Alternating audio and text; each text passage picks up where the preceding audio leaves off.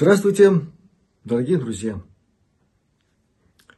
Непременно, обязательно и постоянно. И очень надеюсь, что за время, прошедшее с опубликования предыдущего видео, ну, может быть, не все, тут я не шибко надеюсь, но очень многие решили все-таки последовать моему совету и заглянули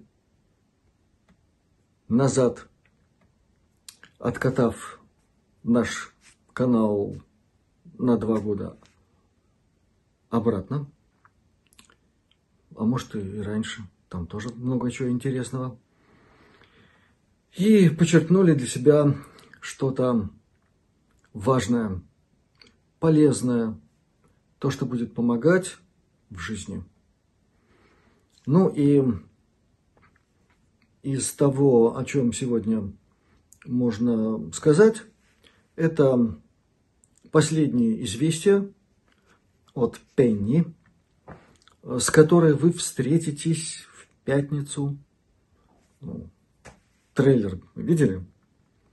Вот, поэтому я надеюсь, ничего у нас не случится из ряда вон. И в пятницу будет полная версия второй части интервью, которое взял Александр Черкасов для нашего канала. Что произошло за это время? Ну, во-первых, мы еще кое-что там немножко уточнили с Пенни э, относительно темы, которую я затронул. И, как выяснилось, которая оказалась таким сюрпризом для нее. Это то, что было сказано о роли черной жижи во всяческих ритуалах и системе иерархии, царившей в СС нацистской. И сегодня так абсолютно уверенно можно сказать следующее. То, о чем шла речь в одном из предыдущих выпусков, верно, действительно существовало как минимум, как минимум две разновидности СС. Одна сформировавшаяся в тех обстоятельствах, о которых ну, достаточно много известно историкам, исследовавшим всю эту тематику нацистскую. И там более-менее все на месте. Кроме того, что все эти историки так дружненько, как по команде, по чьей-то, прошагали мимо очевидных фактов, которые были известны сразу после войны, Второй мировой. Это факты применения нацистами процедуры принятия внутрь вот этой самой черной жижи, которую они добывали из э, минералов, которые в изобилии находили во всякого рода шахтах, и пещерах. И на территории Германии, и на территории Польши, ряда других стран. Как это все влияло на способность некоторых из эсэсовцев, как бы помягче сказать, выполнять свои обязанности. Но ну, на эту тему тоже и кино сняли. Есть такой фильм «Overlord» или что-то вроде «Сверхвладыка». Там все, конечно, завернуто по-голливудски, там все лихо, экшен, но довольно неплохо показано, во что превращается человек, принявший внутрь что-то. В этом фильме там, не показано четко и конкретно, как и что делали с этим минералом, как из него добывали эту субстанцию черную, там что-то другое. Но вот то, что человек действительно превращался, и, к сожалению, можно констатировать, пока еще это происходит, в некоторых структурах Нахтваффен, находящихся либо в пределах Солнечной системы, наверное, на Марсе и в других местах. Это все там есть. Так вот, была и вторая ветвь, в которой со всей очевидностью проступает э, довольно конкретная связь между нацистской тайной космической программой, сначала земной, потом надземной, потом лунной, потом марсианской, и тем, что творилось на Земле. И эта связь проступает, ну, как минимум, э, в рисунке, сохранившемся до сих пор на полу замка Вевельсберг. Я уже касался этой темы. Желающие могут ознакомиться э, с этим рисунком. Это так называемый э, Шварцезона, то есть черное солнце. Ну и на сегодняшний день, благодаря прежде всего Пенни Брэдли и ряду других ветеранов тайной космической программы, известно, что этот рисунок означает знание нацистами, и тут фанфары, земными определенного уровня иерархического и марсианскими, имевшими с земными определенную связь благодаря технологии путешествия во времени. Значит, знание о том, что в середине нашей галактики, в центре ее, точно так же, как в любой галактике, о которой известно нашей современной науке, существует центральная часть, которую наша наука упорно называет черные дыры. ну, пусть называет. И через эту центральную часть можно попадать в другую вселенную. Не в галактику, не в эту галактику, в другую вселенную. И в другой вселенной это место э, видится совсем не как черная дыра, а как скорее нечто ослепительно яркое, белое. Здесь самое главное то, что в нашем общении с ней, вот совсем на днях, Пенни сочла необходимым подчеркнуть, что она лично проходила посвящение в орден Шварца Зона, то есть вот это черное солнце на Марсе. Ну а те, кто смотрел все ее части интервью, из 12 частей это интервью было, помещено на канал Астралионика и многое другое, они знают, как, каким образом эти посвящения проходили. Я еще раз подчеркиваю, к великому сожалению, происходят до сих пор. Сейчас я этой темы подробно касаться не буду. Повторяю, самое важное здесь – констатация Пенни, посвящение ее именно в орден нацистский, ну, нацистско-марсианский, если угодно, черное солнце – и отображение всей этой ритуалики, всей этой символики на полу в главном посвятительном замке нацистской Германии. Один в один. И отсюда следует очень многое. Очень многое подтверждающее сказанное ранее и открывающее простор для новых сопоставлений, новых исследований. Ну, я надеюсь, что в недалеком будущем мы об этом поговорим. А сейчас немножко о музыке.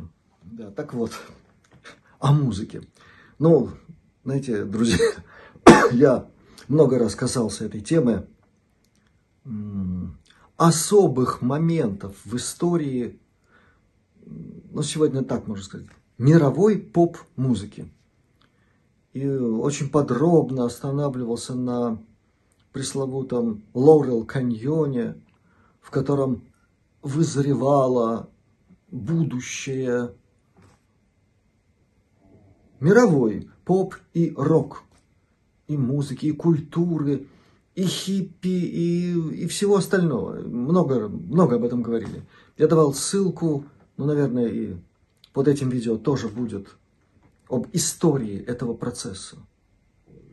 И, кроме всего прочего, для внимательного читателя, хорошо усвоившего все, что касается влияния фактора тайной космической программы ТКП на историю человечества и узловые моменты в созревании, возмужании, если угодно, человечества. Понятно, что тут все очень даже сходится. Мы касались как-то темы музыки вообще. И для любого человека более или менее знакомого с э, факторами, влияющими на человека как такового, совершенно ясно, что именно музыка – это фактор номер один. Так устроен человек. Что здесь можно сказать дополнительно к тому, что уже сказано? Ну, пожалуй, то, о чем тоже писали, но, на мой взгляд, недостаточно. Это влияние отдельных направлений в тайной космической программе, самых бесчеловечных, самых чудовищных, изуверских, происходящих, к сожалению, до сих пор, на этот самый процесс – на процесс совершенствования, эволюции человека как такового. И под этим я понимаю использование технологий, известных нам сегодня по разным проектам. Это и Радуга, и Феникс, и МК Ультра.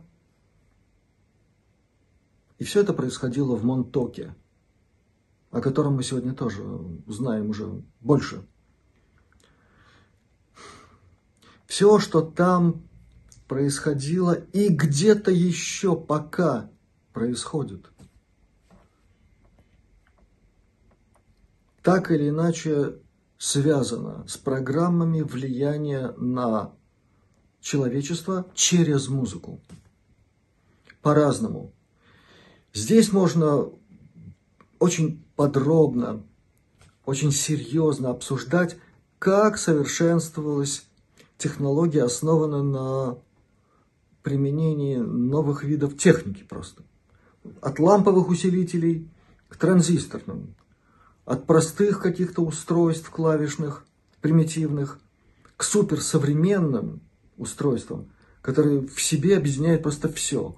Значит, современный синтезатор это некое невообразимое чудо для 50-х годов.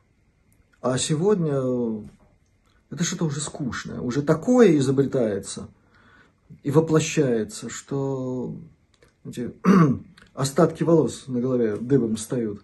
И все это направлено не для человека, а против человека.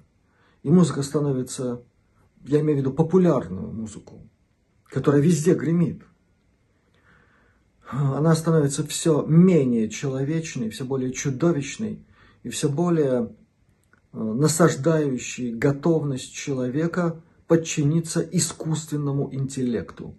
Я сейчас говорю самое главное из всего, что можно сказать. И я сейчас говорю о технологиях, да?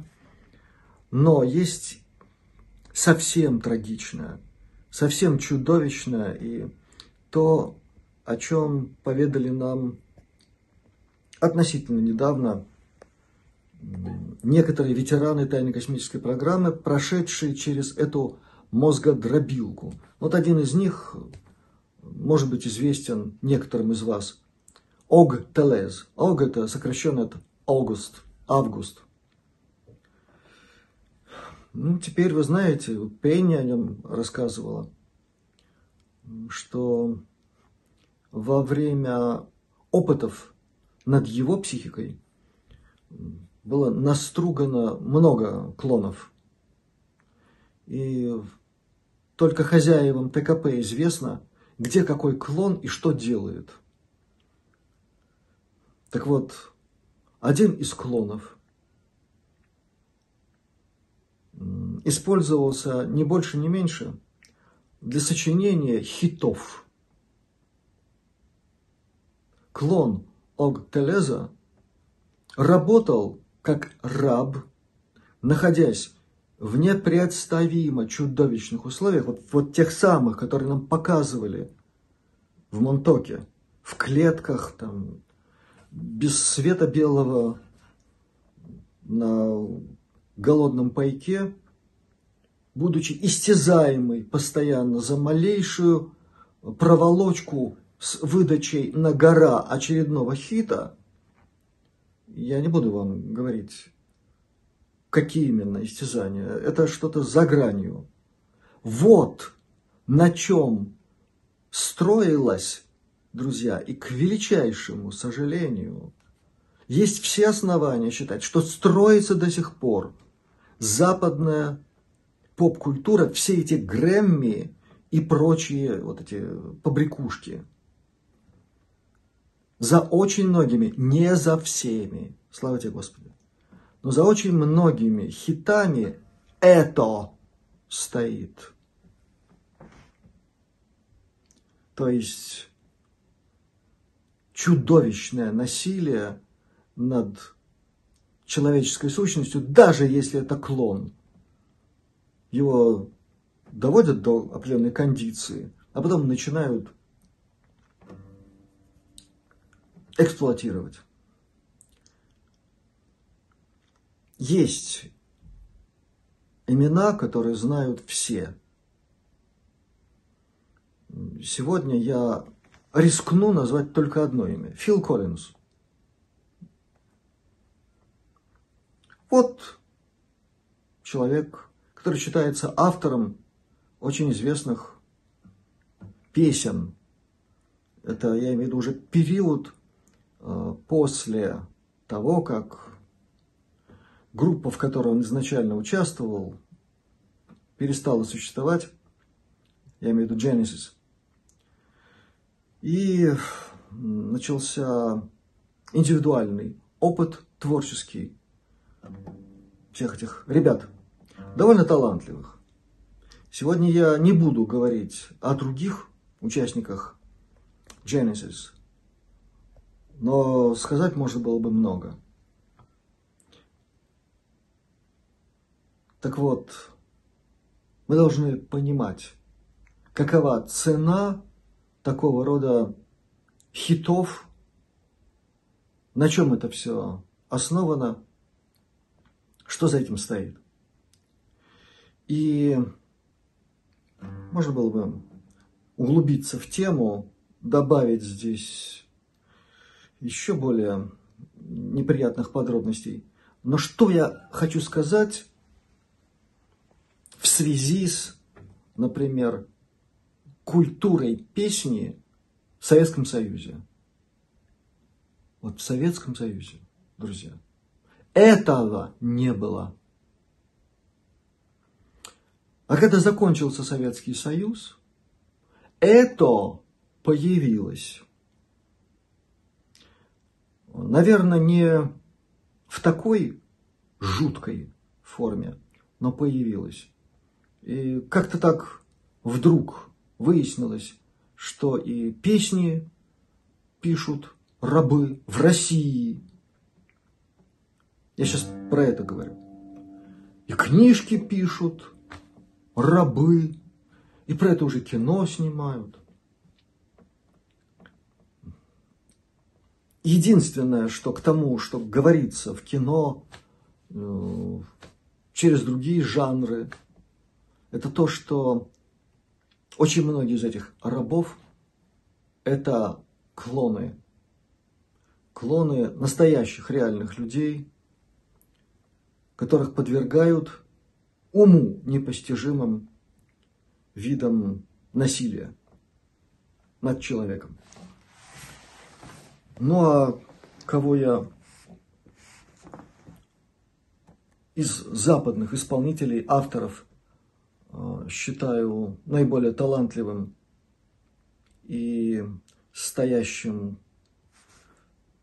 над очень многим в, в, этой, в этой мерзости. И сбоку, и кто внес настоящий, правильный, светлый вклад в общее культурное древо через жанр песни, это Дан Маклин. Вот есть такой человек, у которого потрясающе красивые песни, красивая музыка, замечательная лирика, поэзия. Друзья, не тексты, лишь бы ля-ля-ля, а настоящая песенная поэзия. Вот то самое редчайшее, э, что отметили наши космические друзья, что у вас почти нет совпадения слов, смысла, метасмысла с музыкой. Поэтому они не любят наши песни. И э, об этом человеке, Дан Маклин, я тоже много мог бы рассказать, в том числе о нем как личности, о том, как он вызревал как человек, под каким влиянием, под чьим, кто оказал на него решающее, важнейшее влияние. Это, это целая история в американской песенной лирике и во всем, что можно назвать настоящим, светлым явлением. Когда-нибудь, может быть, расскажу, что знаю. Но его судьба, его жизнь, его творческий путь – это доказательство того, что сохраниться как человек как человеку в этой системе западной, она сейчас везде вот такая, невероятно сложно. Он сохранился. Чего это ему стоило? Повторяю, это отдельная история. И как такой взлет почти вертикальный может закончиться остановкой, а потом откатом из-за одной песни которая придется не по вкусу тем, кто не просто и не только решает судьбы исполнителей, авторов песен или музыки мировой. Но, как мы сегодня знаем, участвует в кошмарных, бесчеловечных программах ТКП. И это самое главное. Я могу сразу сказать, о какой песне идет речь. Это Sea Man. Вот у Дана Маклина есть песня Sea Man. В абсолютно точном переводе «Морской человек». Я бы назвал ее «Старик и море». Знаете, вот есть такое произведение э, известного автора. А здесь Простая история простого американца, живущего э, в глиняном доме, который он сам сотворил своими руками на берегу моря. И вся его жизнь в этой песне. И там есть такие слова, друзья. Вот за эти слова э, и было принято решение «Стоп!» ну-ка, ты что это? Ты что это против нашего всего? Вот так. Ну и это не значит, что он вообще исчез. Это просто значит, что то, что было до этой песни, кончилось. Но сейчас, слава богу, он пока еще жив, насколько я знаю. И в мире есть много миллионов ценителей его музыки, его песен, на которых выросло уже несколько поколений. И это вселяет оптимизм, друзья. Вот такие явления вселяют оптимизм. К величайшему сожалению, я не могу, я не могу вспомнить что-то такое, такого масштаба, с таким влиянием, с таким слиянием слова и музыки в российской популярной музыке. Может быть, я ошибаюсь.